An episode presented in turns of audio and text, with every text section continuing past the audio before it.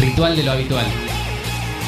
Una salida informativa, entre tanto caos desatado. Todo empieza con una llamarada cuando despedimos llamas de nuestras miradas. Quieren detener el incendio que se propaga, pero hay fuegos que con agua no se apagan y se acerca la línea policíaca. Bienvenidos y bienvenidas. Bienvenides. Bienvenides oyentes a esta tarde de Ritual de lo Habitual. Una vez más estamos acá, un Sí, miércoles. Acá estamos en esta tarde nublada. Yo soy Kitty, estoy con Delphi. Hola, hola. hola a todos. ¿Cómo andas, Kitty? Todo bien. eh, nada, con medio, un poco de frío. Tipo, se siente como esa humedad, ¿viste? Que Sí. es como media. ¿Va a llover o no va a llover? Capaz que estamos, estamos grabando esto un chiquito antes y se la Claro, cayó no, antes de pero que yo, el llovió anoche, llovió anoche. Para mí que ya está, digamos. Que ya está por hoy. Sí. Yo me traje el paraguas al pedo. Encima tengo un paraguas grandote porque tenía uno chiquito, pero se me hizo. Sí, Percha. eso se redoblan. Yo igual eh, me compré uno grande, pero no lo llevo a ningún lado porque soy una colgada. Lo pierdo, a donde voy lo pierdo el grande. Es como, voy, me dejé el paraguas y me doy cuenta Sí, cuando sí. ya está lloviendo. es un bardo. Che, ¿puedo hacer, mandar un saludo personal? Es el cumpleaños de mi mamá. Ay, sí, de una. Así que nada, como seguramente me está escuchando, le dedico acá, eh, públicamente le dedico un feliz cumpleaños, que me extraña un montón. Soy de Entre Ríos, yo no nos hemos podido ver en todo el Uf. año. Sí, bueno, vos también distancia- sos. Mi mamá está viviendo en San Luis y también una distancia más o menos similar. sí, sí. Un, po- un poco más San Luis todavía, pero en este momento todas las distancias son se Sí, sienten sí. porque no podés viajar, así que estamos así. Bueno, y esta, esta tarde vamos a estar hablando un poco también de los efectos de, de la pandemia, digamos, y, y- y de esta situación de crisis que estamos viviendo en, en las personas. Vamos a estar hablando con un psicólogo social. Eh, ahora Gaby nos va a contar un poquito. Eh, lo estamos esperando todavía, Mm. Gaby. ahora lo Ya vamos a a llamar para levantarlo. Y vamos a estar hablando también con, como todos los miércoles, con Diego. Eh, y vamos a tener una entrevista particular eh, con Eugenia Schwartz sobre eh, lo que está sucediendo en el sector de la danza. ¿Qué más tenemos, Kitty? Y eh, bueno, yo quería hablar con, de un tema muy particular que es el tema femicidios, que Ah. es algo que nos interpela a nosotras dos en específico. Sí, sí, sí. Ya, yo, estoy en un, estoy en un estado en el que las palabras no, no me alcanzan. Esta semana se supieron sobre tres casos más de Dora, Ludmila y Janina. Salimos a gritar justicia por ellas y nuevamente a, a exigir que se declare la emergencia nacional en violencia contra las mujeres. Pero estamos en esta situación cada vez más grave. Claro, y, y aterra un poco cuando sos mujer, digamos, la falta de respuesta del Estado, digamos, de, de aquellos que te tienen que cuidar. Por ejemplo, en uno de estos casos, no, no me acuerdo cuál en particular, pero sé que uno de los sospechosos eh, se fue de la comisaría así como si nada. Fue como, Ah. Voy a buscar el documento a mi casa y se fue. O sea, sin... ¿Qué?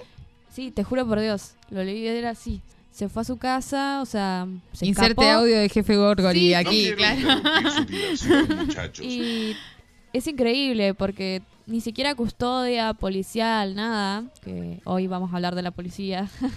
es como, es terrible la falta de respuesta, o sea, la falta de interés que tienen por esto, que nos repercute todo el tiempo, es algo que, que está todo el tiempo presente, que una no sabe si va a volver, si no va a volver, tenés que andar avisando, esas cosas, y ¿O qué te va a pasar? Porque también el tema, teníamos los números de cómo se recrudeció el tema de la violencia Sí. desde la cuarentena. En el país resulta que aumentó en un 15% los casos de femicidio. Y eso que tenemos también todos los casos, o sea, todas las situaciones que desconocemos, porque sabemos que ante estas situaciones de crisis eh, y ante el miedo y el hecho de estar encerradas eh, con agresores o potenciales agresores, muchas cosas se silencian. O sea, la verdad es que probablemente lo que estemos viendo es la punta del iceberg de un problema todavía más grande eh, que tiene que ver con el recrudecimiento de la violencia en la pandemia eh, y es algo como vos decías no no lo que nos pasa la verdad cuando nos enteramos de estas cosas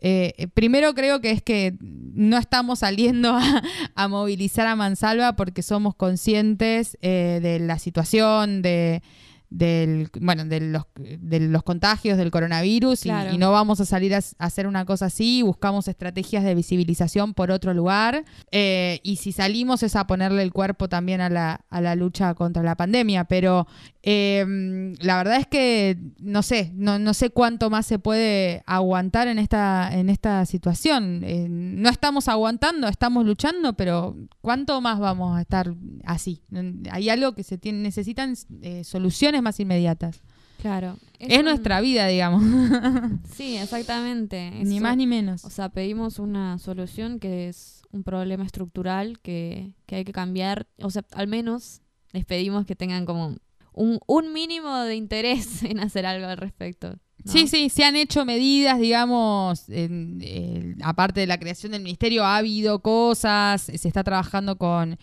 con lo que es el- eh, los planes del potenciar trabajo en relación con la violencia eh, de género y ese tipo de cosas, pero la verdad es que No es suficiente. no es suficiente, no es suficiente. Así que vamos a escuchar un temita vinculado a, este, a esta problemática y ya volvemos para hablar con Diego, ¿te parece, Kitty? Sí, de una.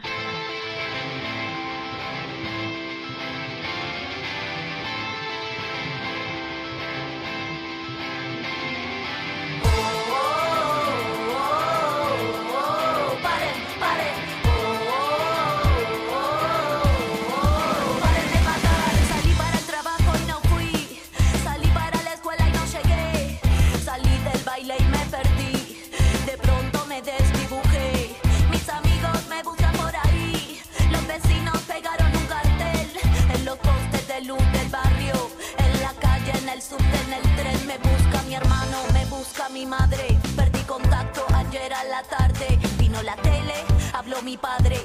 La red explota, el Twitter arde. Si tocan a una, nos tocan a todas. El femicidio se puso de moda. El juez de turno se fue a una boda. La policía participa en la joda y así va la historia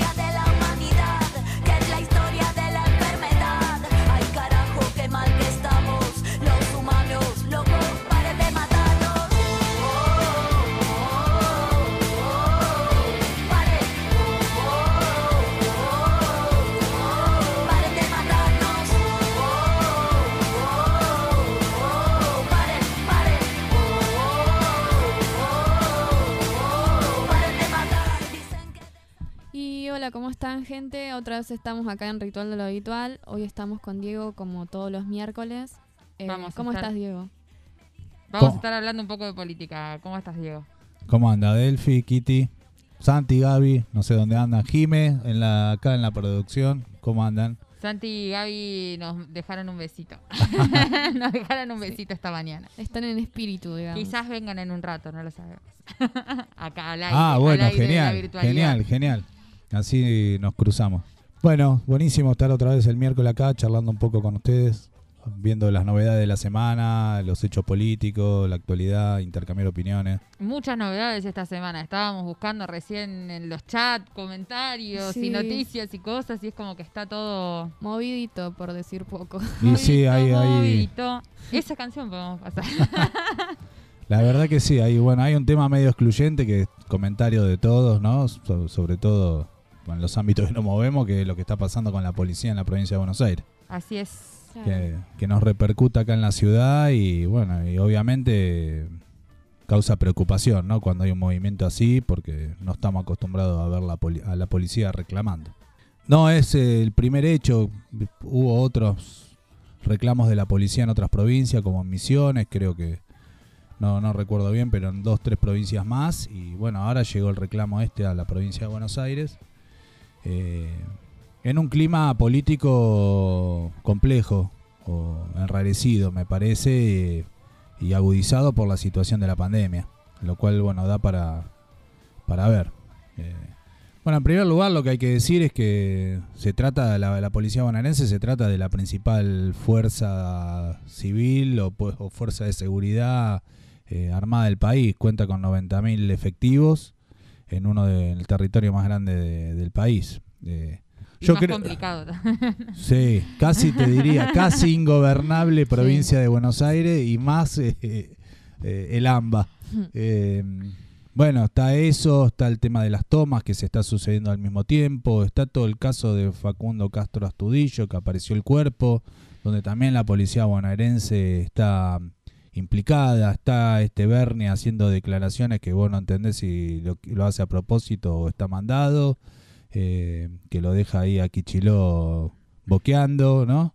Eh, como diciendo cómo puede salir de esta de este de esta fuerza o de este gobierno estas declaraciones que a veces son contradictorias. Sí, inexplicable. Sí, son contradictorias con el mismo espíritu del frente de todo y con cómo se llegó. Pero bueno, a ver, eh, en, pri- en primer lugar creo que hay que decir que bueno, la policía debería tener derecho a tener una sindicalización. En otros países del mundo existe eso porque eh, también en un aspecto son trabajadores muchos. Lo que pasa que eh, están subordinados, o sea, al no tener una forma de reclamar por, por su por sus condiciones de trabajo, también frente a los abusos y arbitrariedades de sus superiores, eh, muchas veces están atados de pie y mano y, y bueno, nada, es complejo, es, es un tema complejo. Eh, efectivamente, esto aparece un reclamo salarial. Eh, yo ahí estuve buscando algunos datos de que fueron saliendo hoy en los diarios de, cómo es el reclamo. Eh, también tiene que ver con que como se suspendieron los espectáculos deportivos, se suspendió los partidos de fútbol, gran parte de, de su salario, sobre todo los sectores más bajos de la policía, tenían que ver con los adicionales que hacían Claro. eh, esas horas como seguridad de, de esos más algunos otros negocios más que bueno no sé estará Sí, sí. que, no- que no- se comenta yo no sé nada pero sé, pero se comenta que, que manejan ahí algunos acuerdos ¿no? con, con respecto a, a los choripanes y bueno y demás trabajos que, que- que coordinan ahí de negocios que, que tienen. Pero bueno, efectivamente se cortó eso con la pandemia, se cortaron al mismo tiempo recrudeció la situación de inseguridad en la provincia de Buenos Aires.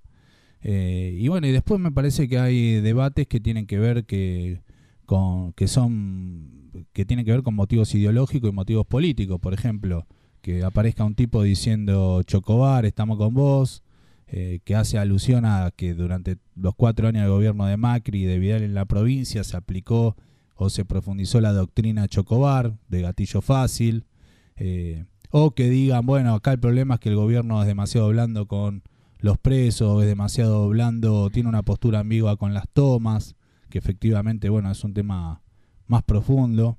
Eh, bueno, da cuenta también de que eh, traslucen o, dejan traslucir en medio del reclamo salarial posicionamientos políticos que hay que tener en cuenta.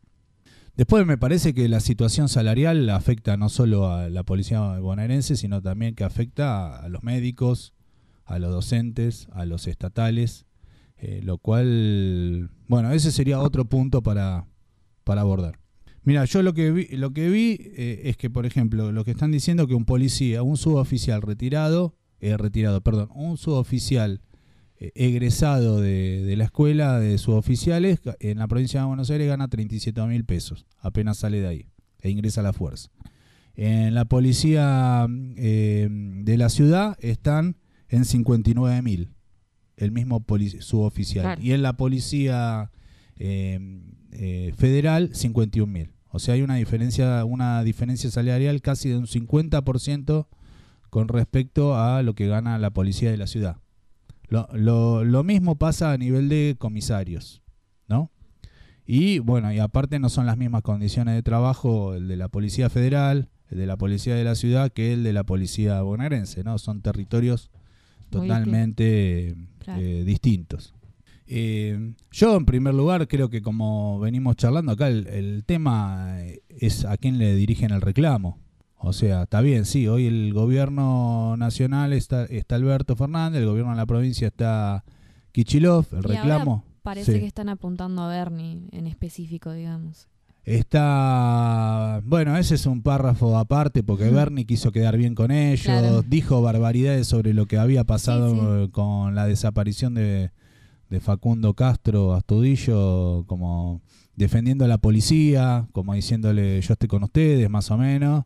Eh, dio declaraciones como que hay que desalojar a las tomas, que hay que poner mano dura y en definitiva eh, no, la fuerza esa no se come esos amagues, me parece, o por más que los diga convencido, Bernie, o que esté en campaña electoral, Claro. bueno, es todo un paréntesis que habría que hablar sobre Mm.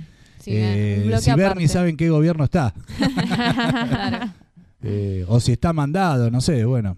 Yo creo que le mandó ge- algunos gestos, pero yo lo que le preguntaría a la, a los a lo- a la policía, compañero, casi digo, no, No. eh, le iba a decir a, a los policías que, bueno, ¿a quién le están reclamando? ¿De dónde piden que salga la plata?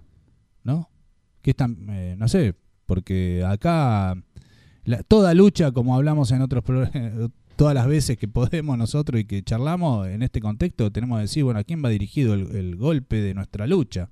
El golpe principal, porque si no, se, ya hubo otros que hablaron de golpe de Estado eh, como Dualde y se, y se están sucediendo estos hechos, bueno, obviamente que no, nos preocupan a todos. Ahora, a mí me parecería, por ejemplo, si dicen, sí, el- los salarios son bajos, sí, estamos todos de acuerdo. Bueno, ¿de dónde sale la plata? ¿Eh? ¿Están de acuerdo con el impuesto a las grandes fortunas? No, de- vamos a ir ahí a reprimir cuando salgan. a Bueno, ese sería... me parece bien que el gobierno de la provincia no entre en ese eje de eh, que es un golpe de Estado para no darle entidad a los sectores más reaccionarios o a sectores más recalcitrantes de esa fuerza o que quieran eh, introducir eh, temas ideológicos más allá, o sea que se acota un tema salarial, a mí me parece bien, pero yo lo, que discutiría, bueno, ¿de dónde sale la plata? Si se la, que, ¿Cuál sería? Porque está dando ese es el problema, ¿quién va a pagar la crisis? Claro. Y la policía y las fuerzas de seguridad y las fuerzas armadas, ¿de qué lado van a estar? Si del lado defendiendo los derechos del pueblo y de la patria o, o no. Entonces me parece que el punto, un punto pasa ahí. Obviamente esto va a traer cola en el resto de los sectores, porque si yo soy médico, enfermero, trabajador de la salud, trabajador trabajadora de la salud, y miro que le llegan a dar el aumento a los policías, que están pidiendo entre un 30 y un 45%, y, nos, y, y están arriesgando su vida con el COVID, y para los est- resto de los estatales no hay aumento, ¿qué pasa? Bueno, sí. se genera Sí. una contradicción. Por eso para mí es clave esto de, de poner en discusión el impuesto a las grandes fortunas, poner en discusión, bueno, eh, ¿Quién va a pagar la crisis? quién va a pagar la crisis, bueno, cómo es las condiciones de renegociación de, renegociación de la deuda, la situación social, esto, este hecho aparte no se nos escapa que está en una situación social muy complicada. Eh, las tomas, las tomas más allá de análisis político, de quién la comenzó, quién no la comenzó, si hay mafia, si hay barra brava, si se lo- venden los lotes, de quién son las tierras, bueno, dan cuenta de una situación eh, social muy, muy grave. Eh, acá por ahí se sabe quién comenzó la, la toma, pero después no, eh, la- las miles de familias que van a parar ahí a vivir en condiciones eh, malísimas porque hay que aguantarse una toma, hay que aguantarse estar ahí con, con la familia, eh, subsistir ahí días y días eh, esperando tener un techo, realmente que no lo hace cualquiera, se hace en una situación donde a uno no le queda Claro. otra. Sí, sí. Eso habla de la desesperación que maneja la gente con este déficit habitacional sobre el que todavía no se hace nada. Exacto, y aparte en un país donde hay miles y miles y cientos de miles de hectáreas desocupadas, Claro. ¿no? Bueno, si ah, no, no es para Susana Jiménez dice, bueno, denle un pedacito de tierra que vayan, está bien, que se lo den, que, que esté, ¿dónde está ese pedacito de tierra? Claro. Porque ahora cuando eh, eh, se- se- eh, esta familia salen a reclamar un pedacito de tierra, no, palo, no, ¿cómo es? Todo el mundo ve cuál es la, la, pandemia volvió a, a desnudar la estructura totalmente desigual que eh, social y de tenencia de, la tierra y de tenencia de los recursos que, que tiene nuestro país.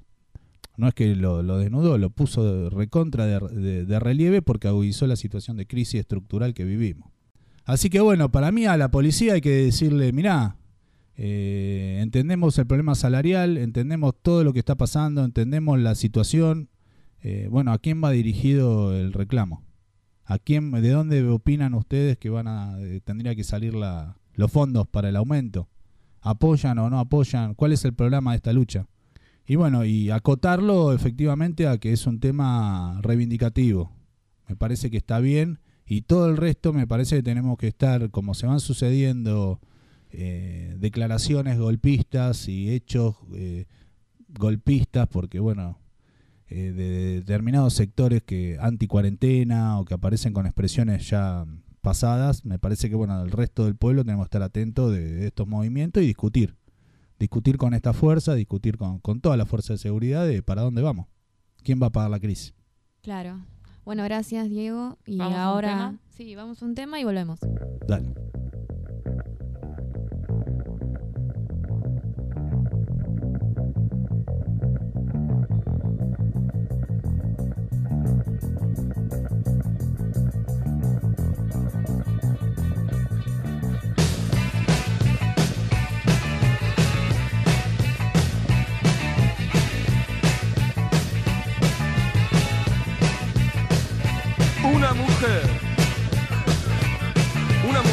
Atrás.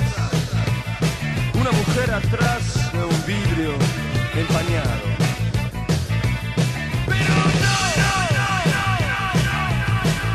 Mejor no hablar de ciertas cosas.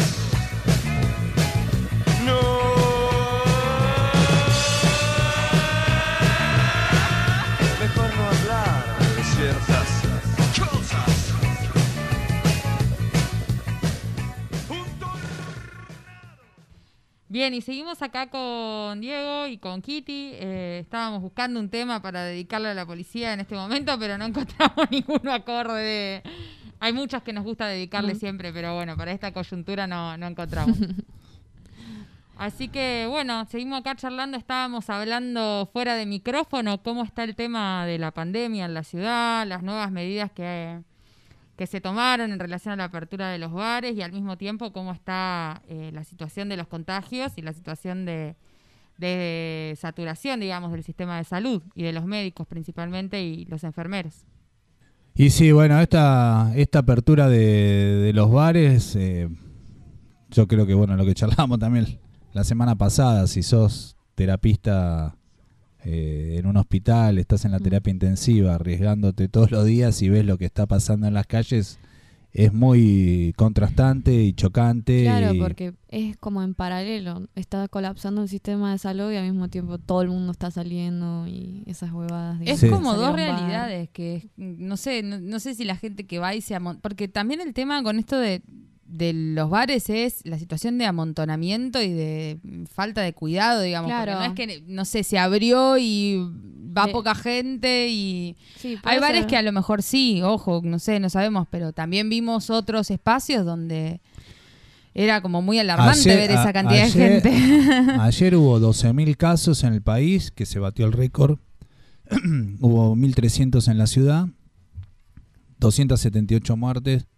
Eh, lo que sí está llegando, digamos, la pandemia fuertemente a las provincias. Eh, Santa Fe pasó a tener 1.000 casos, o sea, pasó a ser la tercera provincia, Mendoza 500, Córdoba 400, lo cual, bueno, ha salido del AMBA, digamos, la circulación comunitaria y, y quizá en las provincias también es preocupante porque, bueno, tuvieron que reforzar desde el Ministerio de Salud el envío de terapistas a diferentes provincias, Jujuy, Salta, Mendoza, bueno. eh, y están diciendo, por ejemplo, en Río Negro que están eh, ya casi colapsadas la- las camas de terapia intensiva, más del 80% de las camas ocupadas, con lo cual que a este ritmo de, contagios, eh, bueno, hace, hace, digamos, prever lo, lo peor en algunos lugares, en algunos eh, lugares del país. Eh, en la ciudad, mm, bueno, estamos alrededor del 70, pero eh, creo que hace, ya vamos para seis meses, con el personal, los trabajadores de la salud ah, eh, extenuados y que, bueno, que creo que por más que uno diga, che, no, las camas están en el 65%, la ocupación de cama de terapia intensiva, pero pará, los quieren reventar a los médicos. Claro, no es el tema de la cama nomás, es como todo el personal que está trabajando Sí. atrás en condiciones de miércoles. Claro, Fade. Había que decirlo. Claro. Sí, no es una cosa de, bueno, ver hasta cuándo se revienta todo. Sí, Porque sí. la eh. gente mentalmente ya está reventada. No solo son las camas, no solo son los respiradores, son los trabajadores que, que bueno, hasta dónde resisten. Y ¿Qué? que aparte incluso preocupados, no sé, nosotros cuando hemos- el lunes estuvimos haciendo una entrevista a una eh, trabajadora del Garrahan, venimos entrevistando a, a personal de la salud, digamos, y una de las preocupaciones principales también de ellos es el estrés y ante eso cómo atienden, digamos, porque justamente porque están poniendo su vida en juego en la primera línea, eh, a riesgo de enfermarse, además de todo eso, es el cansancio con el que trabajan. Muchos dicen no, no puedo más, tengo miedo de, porque la situación de estrés a la que estás sometido hace que no puedas hacer tu trabajo con calidad, digamos, por decirlo de alguna manera. Ahí los compañeros del, del Hospital Ramos Mejía, del cuerpo delegado, están trabajando un proyecto de insalubridad también en este marco, ¿no? Para que se les reconozca la insalubridad, porque, bueno, están, están trabajando con virus, o sea, no es las mismas condiciones de trabajo que el que está en una oficina. Claro. O sea, no solo es la atención a los pacientes con todo lo que te carga eso, sino que estás expuesto a un montón de enfermedades que también te deterioran tu salud. Y bueno, habría que... re- creo que es el momento de discutir también la, la- la insalubridad, ¿no? Para que se puedan retirar y jubilar antes.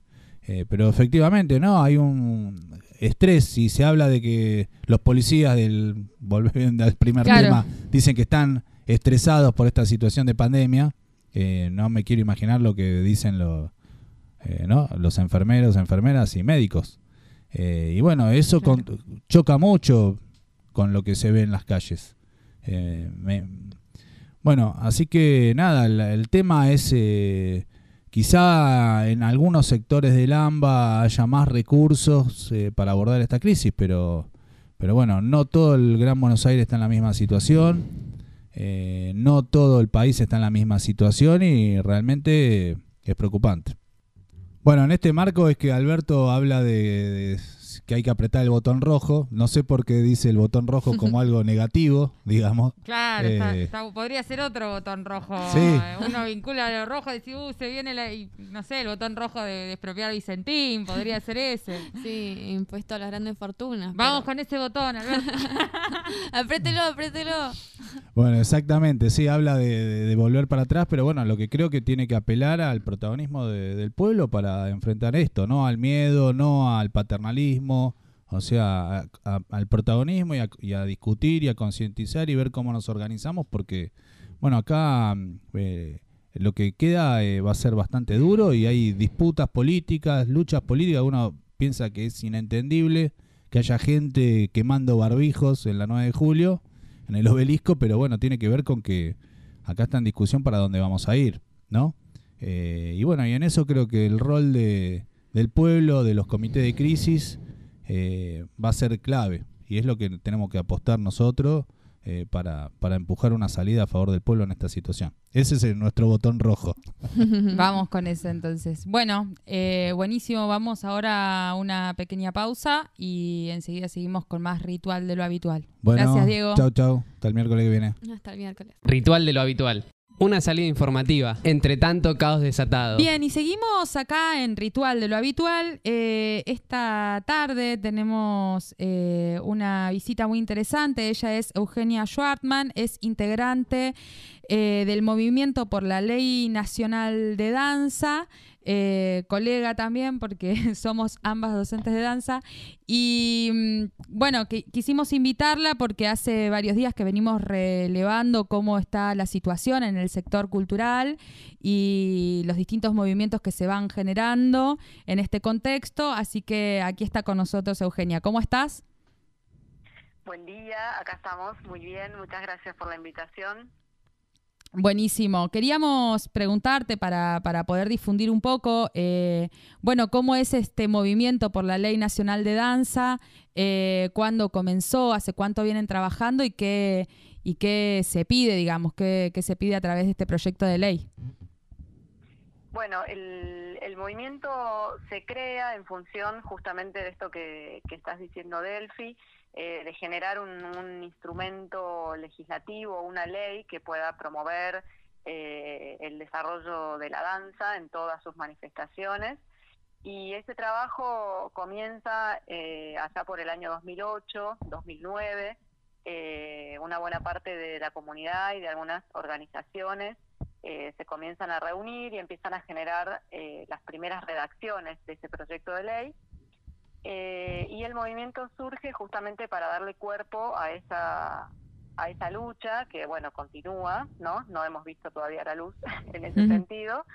Eh, y se trabajó, bueno, no solamente en- por un lado en la redacción del, del proyecto de ley y por el otro en la organización, si se quiere, de, de nuestra comunidad. Es decir, que se, se comenzaron a armar eh, colectivos de trabajo a todo el territorio nacional en función de la promulgación de este proyecto de ley, que, digamos, para sintetizar, crearía un instituto nacional de danza eh, como otros institutos que existen en función de, de generar políticas públicas para la actividad.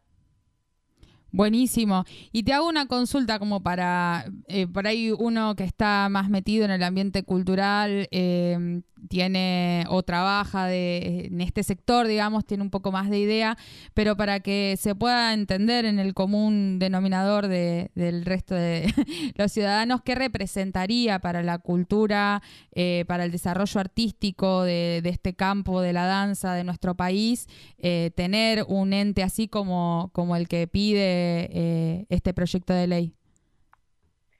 Bueno, en principio sería garantizar por parte del Estado el, apoyo a la, sostenibilidad de todos los, proyectos y, los, digamos, espacios y, y, en definitiva, trabajos de la comunidad eh, de la danza, en tanto entendemos que, que se necesita evidentemente una, una articulación y una cogestión, porque bueno, el instituto tiene esa, esa particularidad, es decir, que, la comunidad de la danza forma parte de esas decisiones, pero bueno, es el Estado el que, el que propone un presupuesto específico para garantizar el desarrollo de la actividad y, el, en, definitiva, aportar al, a la sustentabilidad de el hacer de estos trabajadores y trabajadoras de la danza, eh, entendiendo que es un deber, por supuesto, de, del Estado y que no solamente es, como, como digo, a sus trabajadores y trabajadoras, sino a la ciudadanía toda, eh, entendiendo que bueno el acceso a los bienes culturales es algo que el Estado también debe garantizar y para que eso suceda eh, tiene que existir una política cultural, en este caso específica, eh, para la danza. En ese sentido digo, está la idea de la, de la articulación, porque justamente no se trata de generar políticas que fomenten el desarrollo y que trabajen con, el mundo de la danza no oficial en articulación con eh, la insta las instancias oficiales. Entonces, el instituto tiene una clara participación eh, de la comunidad en la gestión de, estas políticas y también, por supuesto, el, el ejecutivo. Es una idea eh, que está instalada en nuestro país y que podemos ver reflejada en otros organismos, como puede ser el Instituto Nacional del Teatro, eh, el INCA, el Instituto Nacional de Cine, el INAMU, que es el Instituto Nacional de la Música.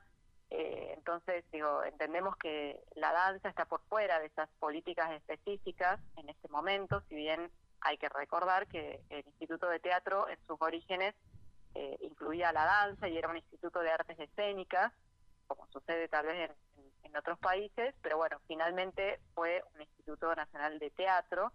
Eh, entonces, bueno, la danza carece de, de, políticas públicas específicas y entendemos que, bueno, hoy más que nunca eh, esta precariedad con la que con la que trabajamos, bueno, ha quedado más que visible.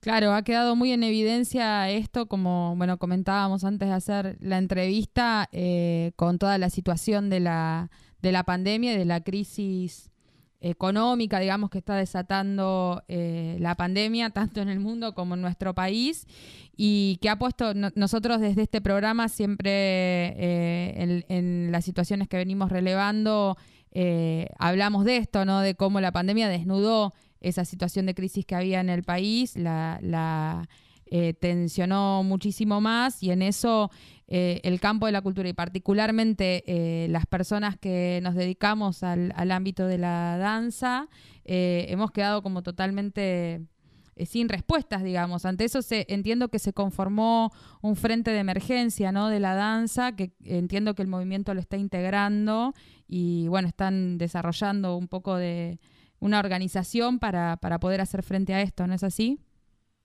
Sí, tal cual. Eh, el Movimiento por la Ley Nacional de Danza integra el Frente de Emergencia, que es un espacio que se, que se generó a partir justamente de la pandemia. Eh, y también hemos vuelto a presentar el, el proyecto de ley que está en este momento en, en la Cámara de Diputados con un ingreso eh, a partir del movimiento, es decir, como particular, pero que entendemos que, eh, bueno, esa ha sido también nuestra, nuestra insistencia como comunidad. Digo, el proyecto se ha presentado sistemáticamente desde el año 2014 eh, en adelante, cada dos años, porque, bueno, tiene su estado parlamentario que dura eso. Eh, y, bueno, ha tenido ciertas eh, instancias de, de acercamiento, ha tenido firmas de diputados, firmas de senadores, ha tenido distintas, como ha vivido un derrotero dentro de la Cámara, eh, pero no ha concretado su tratamiento en, las comisiones. Entonces, eh, nosotros entendemos que en este momento y en si bien hay, hay por supuesto urgencias que hacen a la situación actual de la danza y de la cultura en general, eh, hay urgencias, llamémoslas también, de carácter histórico y, también que están pendientes y que también van a ser herramientas para la recuperación del sector. Entonces, eh, el proyecto ha, ha, vuelto a ser presentado en esa línea, como para que, en definitiva, en el 21 y en el 22, me atrevería a decir, el sector va a seguir intentando recuperar, digo, todo el sector de la cultura eh, y en eso la danza. Entonces, un instituto eh, de estas características a nivel nacional se hace más que más que indispensable. Como herramienta, digo, para para contribuir a eso, porque por supuesto que en este momento se sigue trabajando y eso hay que hay que decirlo, o sea, hay hay una realidad muy dura donde estudios, espacios, proyectos eh, han tenido que, cerrar o dejar de, trabajar por cuestiones económicas y todo se está sosteniendo la virtualidad y se, trabaja obviamente el triple de, de, de maneras como eh, muy distintas a lo que a lo que es nuestra actividad. Claro.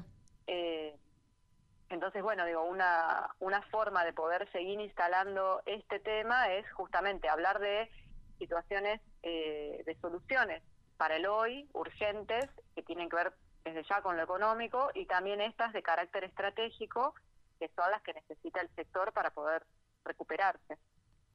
Muy bueno lo que comentás. Entiendo que y comparto, digamos, esta situación de emergencia ha generado que el sector, bueno, se organice y, protagonice eh, discusiones, eh, quizás que, que, se venían dando ya, pero que ahora tienen un, un, rebrote, digamos, de las luchas a partir de la emergencia, y eso nos pone en evidencia la, la necesidad de discutir una salida eh, cuál va a ser la mejor salida para el sector y para toda la población en pos de un desarrollo eh, como soberano también de nuestra cultura, eh, donde justamente podamos, podamos tener un desarrollo de nuestros artistas y de nuestro campo cultural y, y, nada, como vos decías, que se pueda recuperar el sector y que se pueda y que pueda seguir creciendo. Creo que es muy bueno, es muy bueno haberte tenido acá, seguramente te volvamos a invitar para para seguir viendo cómo, cómo se sigue desarrollando este movimiento. Y bueno, no, si querés decirnos algo más.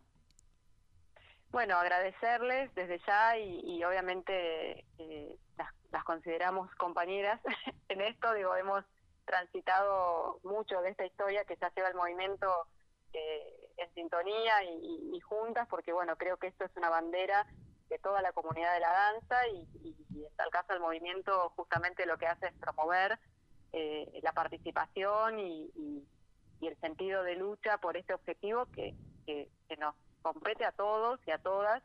Eh, no hay que perderlo de vista y, en relación a, al, al, hoy y a la urgencia, justamente como hablábamos antes, eh, el movimiento ha puesto se ha puesto, digamos, a, también a disposición, integra el frente de emergencia con el que se está haciendo un trabajo muy muy arduo y, y realmente muy bueno porque, por supuesto que, digamos, que bregamos por medidas eh, que, que, hacen al hoy a la sustentabilidad, pero también nos organizamos como comunidad, no dejamos de, de estar en colectivo y, y, en un debate horizontal y, y bueno, buscando eh, eso, salidas colectivas, que creo que es la única solución.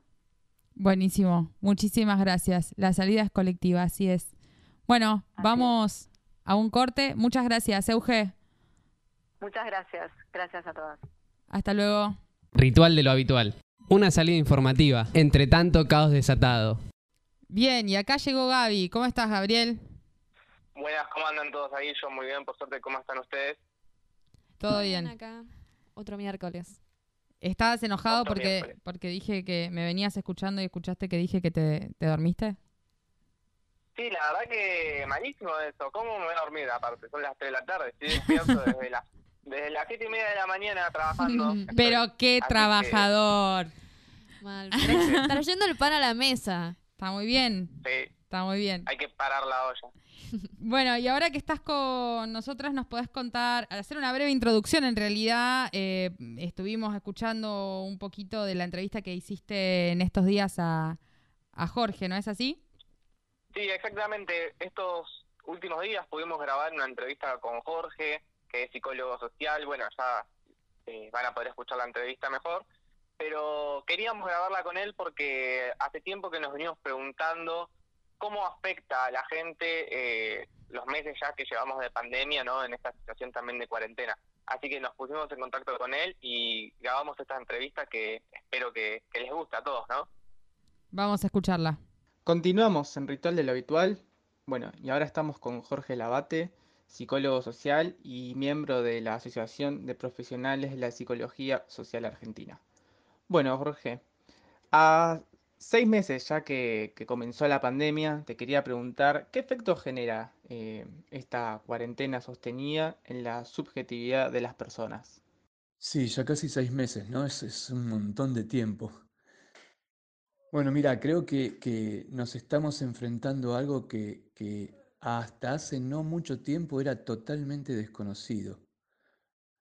Y, ya a, más de ocho meses de, la aparición del virus, todavía el único remedio eh, sigue siendo el distanciamiento físico, ¿no?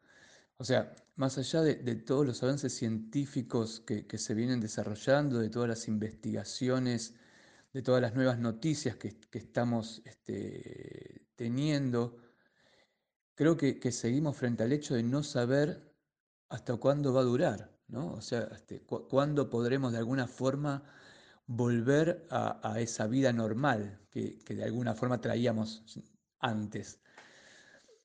Y esta, y esta situación de incertidumbre, una cosa que nos genera es, es desestructuración, ¿no? Nos hace muy difícil proyectarnos, planificar, digamos, seguir organizando y pensando la vida como veníamos haciendo hasta ahora.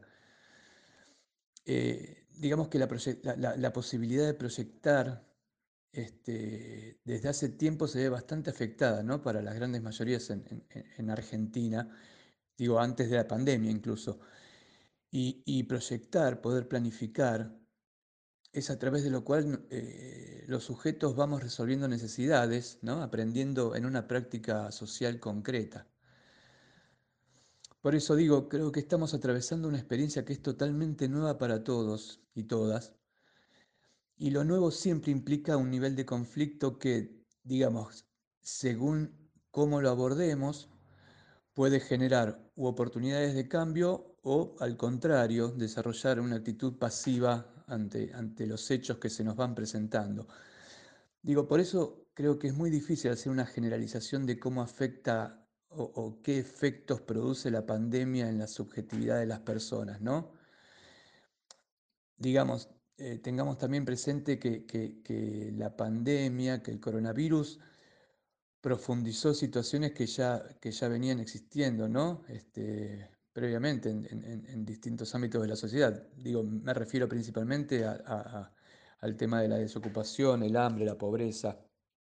A ver, intentando hacer un análisis psicosocial de todo esto, ¿no? Entendemos que, que esta instancia de distanciamiento físico, que, ya, bueno, como decíamos al principio, se, viene extendiendo por, por- por más de seis meses, eh, digamos que impacta más o menos fuertemente en unos que en otros. Y, y esto creo que tenemos que tenerlo bien en cuenta porque, porque son esas condiciones de vida, ¿no? De alguna forma las que también generan mayor o menor vulnerabilidad. Eh, Vamos a tratar de dar un ejemplo. ¿Cómo, cómo sostenés una cuarentena cuando tenés problemas de, de vivienda? Cuando, cuando son cuatro, cinco, seis personas, este, digamos, viviendo en un mismo ambiente. Cuando no contás con, con el alimento necesario o, o con los elementos de, de higiene que, que- que se necesitan, ¿no? Por eso no, no va a ser el mismo efecto en sectores que, por ejemplo, pudieron continuar con los proyectos que venían desarrollando o que tuvieron la posibilidad de generar nuevos proyectos, que sobre aquellos que, que en este tiempo quizás perdieron sus trabajos o, no pudieron continuar, continuar, con las changas con, con las que lograban la subsistencia diaria. No es el mismo efecto en los trabajadores de la salud, ¿no? que, que son los que están en la primera línea de, de lucha contra la pandemia, que en los dueños de empresas de producción de alimentos qué sé yo, ejemplos hay muchos. No, no, no, no, es el mismo efecto en aquellos sectores castigados por, por, el hambre y la desocupación que en los sectores más ricos del país. Incluso eh, no es el mismo efecto en una persona de 80 años que quizás tiene miedo de no volver a ver a sus seres queridos que, en un adolescente. Digamos, lo que quiero decir con, todo esto es que, es que las condiciones materiales de vida de cada sujeto van también a condicionar la posibilidad de llevar a cabo la, las reglas de la cuarentena y la adaptación necesaria a este nuevo estado de las cosas. ¿Cuáles son los sectores de la sociedad más afectados por la continuidad de la pandemia? Creo, creo que es muy importante la pregunta porque creo que es, es donde hay que poner el foco, ¿no? Justamente en, en, en qué sectores de la sociedad son los más afectados. Y viene un poco en línea con lo que, con lo que veníamos diciendo antes, ¿no? Creo que, que este, esos sectores son aquellos que ya venían castigados ¿no? por, por, el hambre, por la pobreza, por la desocupación antes de la pandemia. ¿sí? Este, qué sé yo, por ejemplo, sectores donde las changas tenían, tenían un fuerte impacto en el sustento cotidiano. Hoy, hoy se encuentran sin esa posibilidad y pasan a formar parte de una inmensa cantidad de personas que, que asisten a ollas populares, a merenderos, a, comedores comunitarios. ¿no? A ver, para, para darles un ejemplo, eh, nosotros eh, desde APSA, que es la Asociación de, Profesionales de la Psicología Social Argentina, eh, somos parte del Comité de Emergencia de la Comuna 3, ¿sí? de, la Cava. Bueno, en, el Comité de, Emergencia hay registrados más de 20 comedores ¿sí? que funcionan diariamente. Este, no, es un dato menor, ¿no? Este, otro ejemplo, en, la CAC, que es la, Casa de Asistencia y Acompañamiento Comunitario, que es, un programa que depende del CEDRONAR, las CAC también se, dividen este, a través de todas, están, instaladas en toda la capital federal. Eh, en la, en, solamente en la CAC de la zona de Constitución, que queda ahí en Avenida Garay, se reparten diariamente más de 300 viandas. O sea, hay, hay, hay mucha gente este, que, que no, no, no, tiene ni, ni, ni siquiera acceso a la, a la, alimentación. ¿sí? El otro día leía que hoy son 11 millones de argentinos que reciben alimentos son 3 millones más que en el mes de marzo. Un dato impactante, ¿no? Por eso, por eso realmente creo, creo que es, es, es muy importante que, que, también pongamos el foco en que esta crisis, este, esta crisis sanitaria, social y económica, que, que ya está instalada y que, y que creo lamentablemente que va a seguir avanzando muy fuertemente, y la tienen que pagar los que, los que en el último tiempo se llenaron de plata, ¿sí? Este, me parece que, que es, es, es, algo a tener en cuenta. ¿De qué manera estos sectores, que son los más golpeados por la pandemia, pueden sostener esta situación sin que la crisis obstaculice la posibilidad de seguir en la lucha contra la pandemia, ¿no? contra el coronavirus? Mira, eh, desde lo que nosotros podemos ver en, distintos ámbitos de, de, trabajo colectivo, y la salida viene, viene por la organización, ¿sí? Este, la organización en los comités de crisis, por ejemplo, la, organización en los cuerpos de delegados, eh, la, la, organización en comisiones internas, en sindicatos. Creo, creo que son los que, los que mejor van a poder sostener toda, toda esta situación y todo el impacto y toda la situación social, económica y sanitaria, como decíamos antes, de, que, que, está generando la cuarentena. Los psicólogos sociales trabajamos con, un concepto al que llamamos adaptación activa a la realidad. Adaptarse activamente a la realidad tiene que ver con, la posibilidad de conocer esa realidad, ¿sí? indagarla y conocerla, aprenderla, ¿sí? aprenderla de, de internalizarla, o sea, hacerla parte de uno, y a partir de ese conocimiento poder transformarla. Por eso es, es tan importante los proyectos colectivos, porque, porque es a través de esos procesos donde los sujetos se cuestionan y generan la conciencia crítica necesaria para poder reducir esa sensación de angustia y transformarla en, en herramienta de cambio. Nosotros en, en nuestras intervenciones este, en la comunidad lo que, lo que intentamos generar es, es, es el protagonismo de los sujetos, ¿sí? protagonismo en el sentido de la posibilidad de utilizar todas las herramientas disponibles para transformar esa realidad en función de las necesidades de la mayoría. ¿sí? A, eso, a eso llamamos protagonismo. Y justamente eh, los espacios de organización ¿sí? son ámbitos de gestión de proyectos, de lucha y de solidaridad, que, que, bueno, es lo que está haciendo falta en este momento para, para transitar y para en algún momento modificar esto que, todo esto que estamos viviendo. Ese protagonismo es un protagonismo con otros, ¿no? O sea, nosotros nos referenciamos en otro con el que puedo contar, con el que puedo encontrarme, ¿sí? Y al mismo tiempo, este protagonismo genera fortalecimiento subjetivo, ¿sí? A través del cual, digamos, a pesar del distanciamiento físico, se puede seguir generando proyectos de cambio junto a otros. ¿Sí? Si, esta, referencia en un otro no, fuera posible, y todo sería, mucho más angustiante.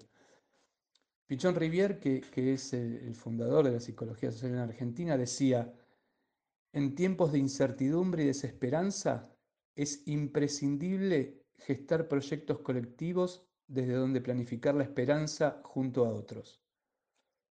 Sí, creo que, que ahí está un poco la síntesis de, de todo esto.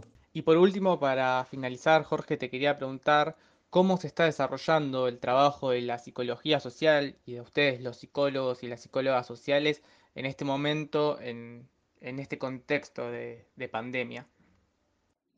El trabajo de los psicólogos sociales, y eh, bueno, obviamente los psicólogos sociales eh, también estamos condicionados ¿no? en, todo lo que tiene que ver con, lo laboral. Nuestra tarea específica eh, es a través de la presencialidad. ¿sí? Nosotros vamos al campo, vamos a territorio, este, acompañamos y buscamos que, ese otro se instrumente con, con, el objeto de generar cambios y, y para eso la presencia, digamos, es casi imprescindible. Aunque hoy por hoy la virtualidad este, nos está dando alguna posibilidad de intervención. Eh, por ejemplo, yo, trabajo en un hospital con, pacientes que están haciendo un tratamiento y nos reunimos semanalmente este, durante una hora, una hora y media y lo hacemos en forma virtual. Utilizamos las, plataformas por todos conocidas este, y nos seguimos reuniendo. Pero evidentemente no es lo mismo, ¿no? O sea, eh, no, es que la virtualidad reemplaza a la presencialidad, para nada. Esto, esto, es una herramienta que hoy por hoy utilizamos porque, porque entendemos que, que, el acompañamiento sigue siendo muy necesario este, y mientras no podamos generar la instancia presencial, eh, vamos a utilizar esta, esta herramienta. Pero siempre que sea posible generar un espacio de encuentro con otro, tenemos que operar ahí, presentes en el, en el campo, este, junto, junto, a los que más lo necesitan. ¿sí? Este, y hoy nuestro foco está, está puesto en el, en el desarrollo de, de, los proyectos colectivos. ¿sí?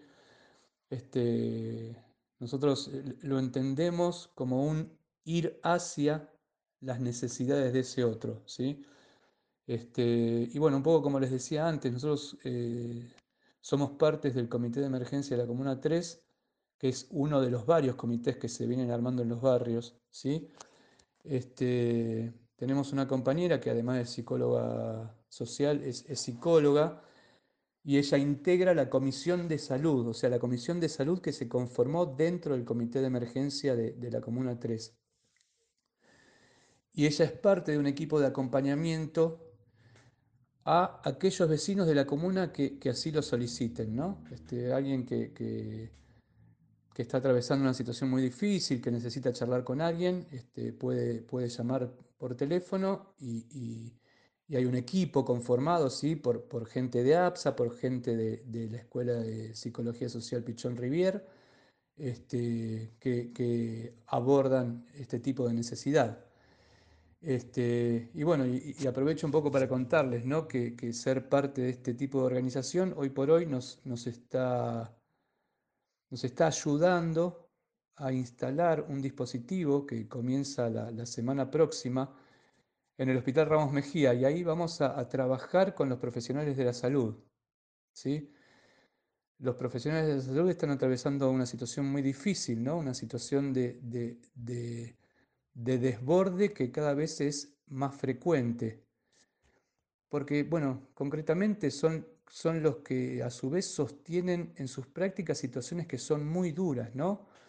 Esto, esto de alguna forma, sumado a lo vertiginoso, a lo acelerado y, a la gravedad de las decisiones que tienen que tomar, pueden generar sentimientos de culpa que es necesario trabajar. Este, bueno, por eso, por eso pensamos en este dispositivo, este, un dispositivo específico que, nos permita, que, habilite un espacio donde puedan depositar todo lo que les pasa, todo lo que están sintiendo y principalmente repensar con ellos el rol social que, que- que están teniendo, ¿no? Un rol, un rol muy, pero muy importante hoy por hoy. Así que bueno, en esto estamos. Bueno, Jorge, muchas gracias por el tiempo, por tu testimonio y por contarnos eh, en qué consiste el trabajo de un psicólogo social en este contexto. Continuamos con el programa Ritual de lo Habitual. Bueno, y acá estamos eh, cerrando el programa este miércoles otra vez acá.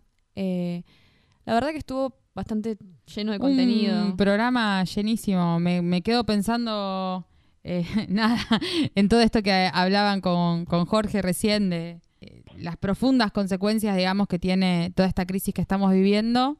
Y también me quedo pensando en lo que hablábamos con Diego, que venimos hablando miércoles a miércoles, que se vio reflejado también en la entrevista con, con Eugenia, digamos, cómo, cómo a pesar de toda esta crisis se va desarrollando el protagonismo popular, ¿no? Y, y buscamos eso, eh, organizarnos, trabajar colectivamente en base a la solidaridad. Eh, bueno, en esta tarde de miércoles eh, gris, eh, quisiera quedarme como con, e- con ese mensaje. ¿Vos qué decís, Gaby? Qué ganas de llorar en esta tarde gris. No, no.